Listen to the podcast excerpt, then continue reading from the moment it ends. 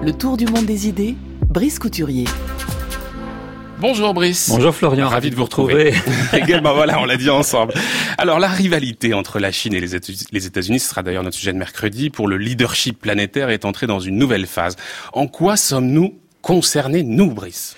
Eh ben, Cette rivalité, elle est incarnée bien sûr par leurs deux dirigeants, Xi Jinping et Donald Trump, mais il ne s'agit pas de préséance. Qui va dominer l'autre, ce qui ne nous toucherait que très indirectement, reconnaissez-le. Non, ce qui est en jeu et nous concerne au premier chef, c'est l'ordre du monde, les normes qui vont présider à son développement, la logique qui va dominer les rapports entre les nations.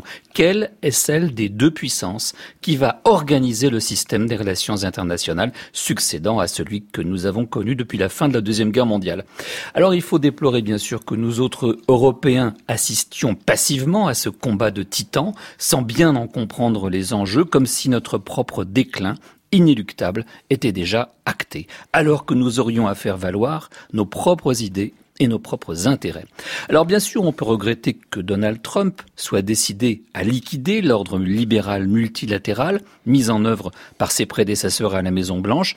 Les présidents démocrates, Bill Clinton et Barack Obama en particulier, ont beaucoup œuvré à la libéralisation du commerce mondial, au perfectionnement des mécanismes de règlement des conflits internationaux. Ces dirigeants croyaient vraiment en la supériorité de la démocratie libérale sur les régimes autoritaires, à celle de l'état de droit sur l'arbitraire des autocrates. Ils ont encouragé le développement des sociétés civiles afin de favoriser l'extension de la démocratie.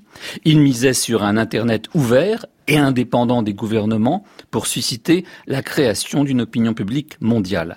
Dans la tradition politique américaine, ce sont aussi les démocrates qui ont favorisé la concurrence entre les sociétés privées parce qu'elles bénéficient aux consommateurs sous la forme de baisse des prix. Mais Trump a retiré son pays de l'accord de Paris sur le climat, il a dénoncé le deal sur le nucléaire, il a, qui avait été passé, on s'en souvient, par son prédécesseur avec l'Iran, euh, Brice. Oui, et il a mis fin à la participation de son pays au traité de libre-échange transpacifique. Il a remis à zéro, vous en parliez à l'instant, l'accord de libre-échange nord-américain ALENA qu'il renégocie. Le président américain ne croit pas aux vertus du libre-échange ni à celles du multilatéralisme. En habitué des négociations commerciales d'homme à homme, de puissance à puissance, il pense pouvoir tordre le bras à son vis-à-vis moins puissant que lui et c'est pourquoi il privilégie le cadre bilatéral et qu'il déteste l'Union européenne qui lui oppose un front d'égale puissance à celle des États-Unis. Alors, comme le faisait remarquer il y a quelques jours Barry Green, ce retrait des États-Unis d'un ordre international dont ils étaient les inspirateurs et les garants crée un appel d'air dans lequel la Chine profite pour avancer ses pions.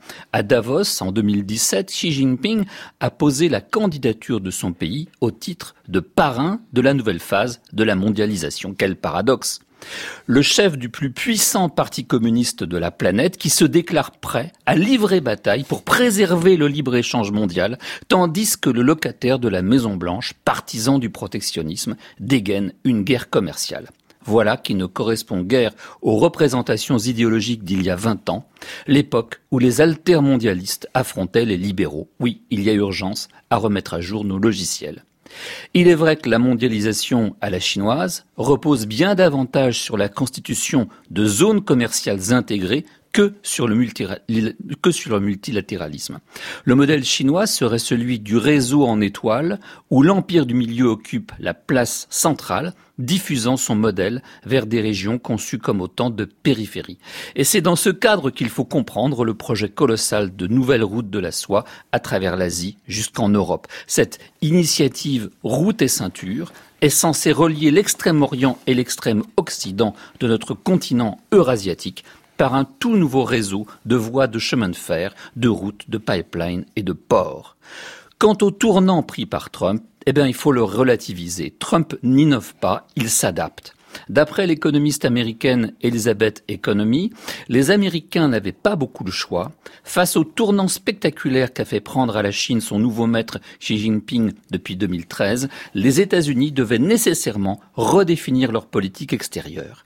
Les Américains avaient misé sur la poursuite de la politique de libéralisation initiée par Deng Xiaoping, la deuxième révolution chinoise, et du coup, ils fermaient les yeux sur les, nombreuses entorses commises par les dirigeants chinois aux règles communes pensant qu'elles étaient provisoires. Dans le passé, écrit cette experte, Washington a toléré, je la cite, un certain nombre de vols de propriété intellectuelle, brevets, et un inégal accès aux marchés intérieurs parce qu'il pensait que la Chine progressait vers les principes du marché et les règles du droit.